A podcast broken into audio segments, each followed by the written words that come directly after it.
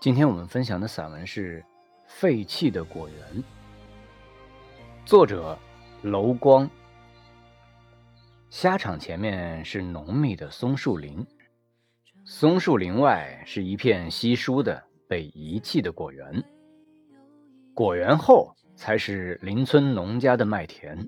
这天然的排列，使我在虾场的生活有了偶然的层次。黄昏时分。我穿过松林，总愿意在果园里驻足。偌大的一个园子里，只散布着十几棵半死不活的果树，有苹果树，也有桃树，枝干粗壮，树皮粗粝，树冠四周却枝叶繁茂，该开花时也开花，该结果时也结果，只是全都秃了顶。枯死的枝丫朝天，四季只有一个表情。地上野草丰茂，盖住了土地，没有路。果园东边搭着一个简易的草棚，每一根喜草和木头上都积沉着岁月的痕迹。草棚年久失修，主干凋零，摇摇欲坠。我索性推他一把。让他结束了在瑟瑟秋风里的颤抖。初春，我就一直担心果园的主人会突然回来，于是我只会在松林和麦田的间隙里斜靠在田埂上，看一树一树的果树开花。头顶上也常有蜂蝶来回飞舞。麦田里的小麦正在拔节，我沉浸在花的世界里。无法自拔，在苹果的花期里一再赤处。小小的害虫悄然地把卵产在了花的子房里。我傻傻地守着一个不断长大的谎言度日。夏天到来，果树上挂上了苹果和偶尔成熟的桃子，这些成了我的额外收成。到了秋天，一些好的果子采下来。常有外来的养虾人来买，我不好意思收钱，但是那些同行临走时总要多少塞下点钱，也就不好推辞了。我就放在一个固定的地方，不去动它。当我发现有一些成色和口感好的苹果全被小虫子蛀上了洞，便带着失落的情绪，将那些口感和外观都不好的苹果全部。采摘下来，装进编织袋，码放在虾场的空地上，却不愿意吃。闲暇时，我会挑出一些看上去色泽诱人、口感却极为酸涩的果子去城里送人，然后将开始腐烂的果子全都倒掉，让它们在松林里腐烂。这废弃的果园使我养虾的生活丰富起来。深秋时节，树叶褪尽了，只剩下枝丫。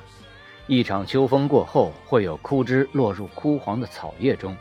看着日渐沉积的荆棘野草，我忍不住拾起镰刀，将枯草和枯枝一并收集起来，扎成捆，堆垛在仓库后面。我不知道用这些东西做什么，却愿意寻找和收集。乐此不疲。园子里露出了土色，黑褐色的果树仿佛一下子高大了起来。我放眼数一数，十几棵果树伸着枝丫站在灰蒙蒙的日子里。灰暗的天空下，时有三五只麻雀立在果树的枝丫上，在风中一颤一颤的荡漾。离鸟群不远处，几颗风干后的果子。挂在枝条上，摇摇欲坠。园子里的野草、枯枝几乎全被我割了，没有了遮掩的东西。野兔子从园子里穿过，就少了些从容。再经过果园时，耳朵修长，耷拉下来，遮住了半个脸，皮毛毫无光泽，脚步忙乱。我故意大喝一声，它就四下乱窜。穿过篱笆时，棘刺上挂上了兔毛。揪下了一片带血的皮，一丝丝血让我感觉他那急促中的纵身一跃一定很疼。深秋时的果园和麦田全都复闲了，只有防护林的松树还绿着。我每天立在屋檐下远眺果园时，一眼看到那些无所事事的果树立在园里一动不动，十几棵树在同一个园子里，但是每一棵果树就如同我此时站在屋檐下，独享孤独。尽管这一年没指望果树会给我带来什么，希望全部都在虾池里。然而，当我清点了因为果子积下的钱，还是大有惊喜。虾池里的虾尚未出货上市，而十几棵果树带来的收成远远超出预期。偶然和麦田的主人聊天我果园的收入竟然超过了麦田一季刻意劳作的收入，我一时惊喜，复又愕然。回西海老家，竟是这么幸运。我按捺不住心中的激动，欲找人来修剪一下果树，再施上肥，希望来年有个更好的收成。面朝果园，背靠虾池，我只做一个。